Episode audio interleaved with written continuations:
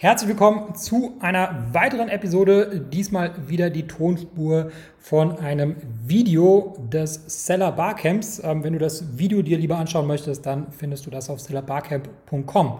Unterstützt und gesponsert werden wir vom besten Amazon PPC Tool der Welt, nämlich von Adference. Adference automatisiert und optimiert deine PPC-Kampagnen, genau genommen ähm, das Bitmanagement, das Budgetmanagement, das Kampagnenmanagement, das Keywordmanagement. Adference kommt dabei ohne Regeln aus und arbeitet komplett datengetrieben. Beste daran ist natürlich, dass es für die Zuhörer dieses Podcasts auch noch einen Special Deal gibt. Und zwar bekommst du zum einen 50% Rabatt auf das Onboarding ähm, und zum anderen, du kannst das Ganze drei Monate lang testen. Der Vertrag läuft automatisch aus. Normalerweise laufen die Verträge, so wie ich das verstanden habe, zwölf Monate. Und äh, in den Genuss dieses Deals kommst du, wenn du auf adference.com slash podcast gehst. Selbstverständlich findest du den Link auch in der Beschreibung. Das war's zur Einführung. Viel Spaß mit dem Vortrag. So, herzlich willkommen zu meiner Session. Bei mir geht es darum, das Amazon-basierte Unternehmen zu verkaufen. Und ähm, das ist interessant für diejenigen, die zum einen das Business verkaufen wollen, aber auch für diejenigen, die das gar nicht vorhaben, weil es macht immer Sinn, ein Unternehmen in einem verkaufbaren Zustand zu haben. Ähm, das macht meistens dem Eigentümer immer mehr Spaß, wenn es ähm, zumindest theoretisch möglich ist, dass es ein Dritter ähm, irgendwann mal übernehmen kann.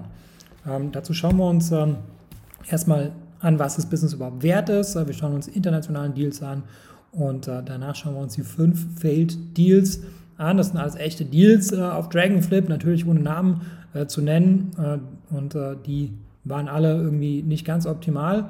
Und aus Fehlern lernt man, deswegen stelle ich die hier vor. Und wenn du das berücksichtigst, dann ähm, wird dir bestimmt auch irgendwann mal der Millionen-Exit gelingen. So, schauen wir uns erstmal an, wie viele ähm, FBA-Unternehmen es überhaupt gibt. Ähm, und äh, das ist einfach ein, ein Snapshot hier aus dem Monat September 2019. Ähm, das waren alle Deals, die zu diesem Zeitpunkt öffentlich äh, angeboten wurden. Und äh, wir sehen, es gibt ganz schön viele. Ähm, als wir damals mit Dragonfly angefangen haben, da hatten ja die äh, Leute das Ganze noch ein bisschen äh, belächelt, ja, haben gedacht, das ist irgendwie Satire oder sowas. Ja, man kann äh, ein Amazon-Listing ja gar nicht verkaufen und so weiter.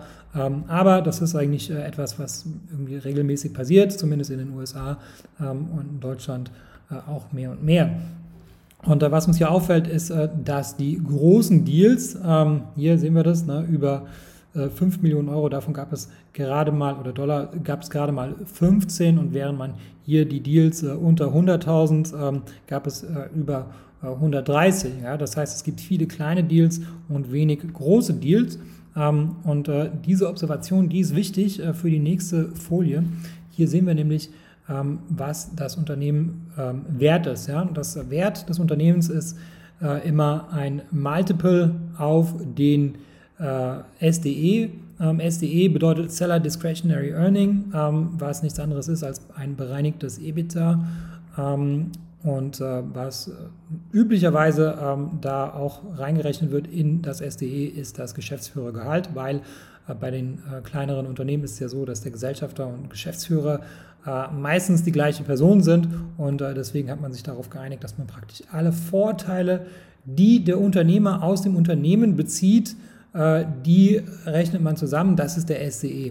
Ähm, das kann natürlich das Gehalt sein, das kann eine Dividende sein, äh, das kann ein äh, privat genutztes Firmenfahrzeug sein und so weiter. Alles, was man irgendwie als Betriebsausgabe ansetzt, was aber letztlich dann auch irgendwie dem, dem Eigentümer zugutekommt, das wird alles reingerechnet in das SDE. Ähm, und der Multiple ist einfach nur ein Koeffizient. Mit dem man das multipliziert. So, was wir jetzt hier sehen, ist, ähm, dass die Skala ist äh, logarithmisch, also ähm, da sehen wir jetzt hier erstmal so die kleineren Deals bis 10.000, ja, und da ist das Multiple, also der Koeffizient, ähm, typischerweise unter 2. Ja, das heißt, es ist sehr selten, dass man da mal irgendwie ein Multiple über 2 hat, wenn der Verkaufspreis äh, unter 10.000 Euro ist. Und wenn wir jetzt hier in der Richtung schauen, über eine Million, da ist der Multiple typischerweise über vier. Ja? Und wenn man noch größere Deals uns anschauen, da gibt es natürlich sehr wenige von, äh, über 10 Millionen, äh, da ist der Multiple dann eher über fünf. Äh, der größte Deal, den wir begleiten aktuell bei äh, Dragonflip, ist, äh, glaube ich, 17 Millionen ähm, Euro, nicht Dollar. Ja? Ähm, und da sehen wir auch, dass diesen, diesen Trend, ja, dass da das Multiple einfach ähm, ja, sehr, sehr stark wächst. Ja, und die kleinsten Deal, Deals, die wir bei, bei Dragonflip machen, sind äh, bis so ungefähr 200.000 Euro etwa. Ähm, und äh, da sehen wir ganz auch aus unserer eigenen Erfahrung, dass da die Multiples dann auch eher in Richtung 2, manchmal sogar drunter sind. Ja. Ähm, das bedeutet, äh, je größer das Business, ähm, desto besser. Man wird praktisch doppelt belohnt. Ja? Das heißt, äh, die Basis ist größer und äh, das, der Multiple ist auch größer. Ähm, das lohnt sich also auf jeden Fall. Ähm, der größte Deal weltweit war im vorletzten Jahr, glaube ich, war das 73 Millionen US-Dollar für eine Supplement-Marke. So, jetzt wissen wir, was wert ist. Ähm, ich kann noch mal ganz kurz dazu sagen, warum das so ist, dass die großen Deals ähm, ein höheres Multiple bekommen. Es liegt einfach daran, äh, dass es, haben wir hier gesehen, es einfach weniger gibt. Und die Leute, die die großen Deals kaufen, die haben meistens sehr viel Geld, ähm, weil das immer institutionelle Käufer sind. Ja, das heißt, es können Unternehmen, das sind immer Unternehmen, immer, so viel Geld immer in irgendeiner Art von Körperschaft, ja, äh, nie in, in privater Hand. Und also auch eine reiche äh, Privatperson wird das immer äh, in irgendeiner Körperschaft haben, das ist ganz klar. So, und je, je, mehr Geld man hat, desto mehr Leute gibt es, die sich darum kümmern. Und ähm, die haben eher das Problem, dass die das Geld gar nicht so also schnell ausgeben können, äh, so viel wie sie haben. Ähm, jeder hat ja mitbekommen, äh, wie viele Millionen ähm, äh, eingesammelt wurden von Thrashio ja, oder One-on-One-Commerce davor. Das sind alles Unternehmen, die sich zur Aufgabe gesetzt haben, diese Amazon-Marken zu kaufen. Es gibt noch ein paar andere, die man, die jetzt nicht so viel Geld eingesammelt haben, aber also die trotzdem viel Geld haben. Ja, das war halt nur nicht so, so öffentlichkeitswirksam und äh, die möchten das Geld auch ausgeben und äh, die können natürlich jetzt realistischerweise äh, nicht hier ein paar 10.000 Euro Listings kaufen. Das funktioniert nicht. Äh, wenn man 100 Millionen Euro ausgeben möchte, äh, dann möchte man das da möchte man natürlich hier Business über eine Million kaufen. Ja, selbst wenn man für eine Million Business kauft, da muss man schon 100 Deals abschließen, um 100 Millionen auszugeben. Und wenn man jetzt irgendwas für 100.000 Euro kauft, ja, da muss man irgendwie jeden Tag ähm, 10 Deals machen oder sowas. Und das funktioniert natürlich nicht.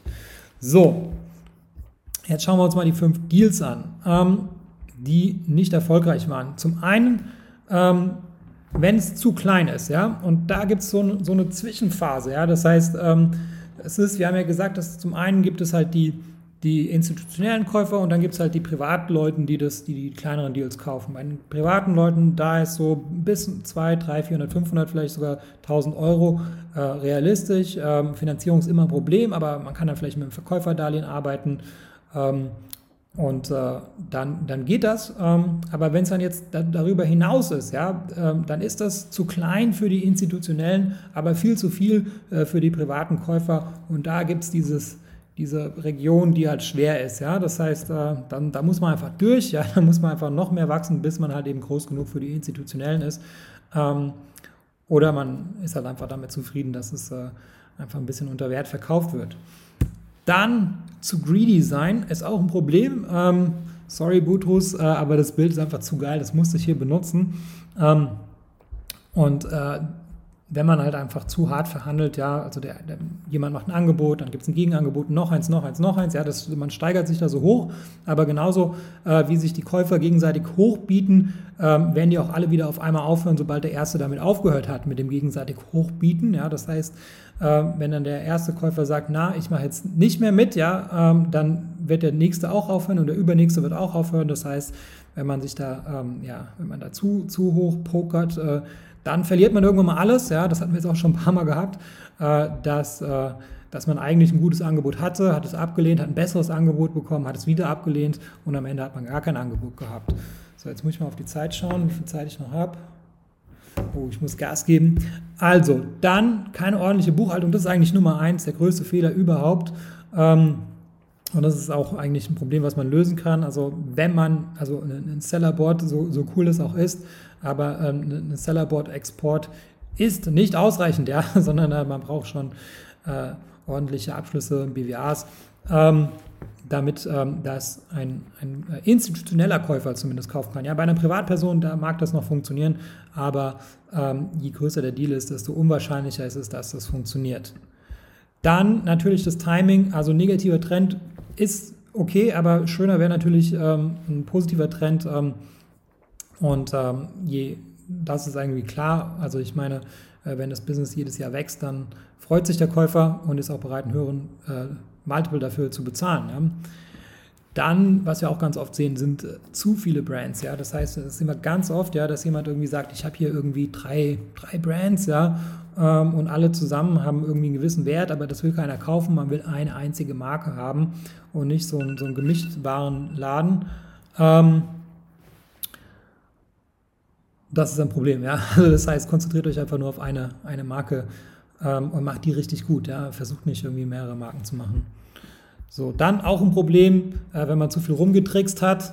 Ähm, seid einfach ehrlich, ja. Das heißt, äh, wenn jetzt zum Beispiel jemand, wenn wir jemanden fragen, wie sind denn die Rezensionen zustande gekommen, die Antwort, die wir jedes Mal bekommen, ist alles organisch, alles, alles ehrliche Bewertungen, ja. Und wenn ich dann einfach mal kurz äh, in die Buchhaltung bei AMZ Stars reinschaue und sehe, das war mal ein Kunde von uns früher, ja, äh, dann weiß ich ja, dass das nicht stimmt und äh, das kommt alles raus in der Due Diligence, ja. Das heißt, äh, das, das das bringt nichts, ja, das, sowas, sowas zu verheimlichen. Es gibt noch viele andere Sachen, die man, die man machen kann. Ähm, nicht nur auf Amazon, ja, also was wir da schon gesehen haben, unglaublich, ja, dass da irgendwelche äh, Mitarbeiter äh, für, über ein anderes Unternehmen abgerechnet wurden, ja, äh, das kommt ja alles raus. Hört auf damit, ja, das, das bringt alles nichts, sondern seid immer ehrlich.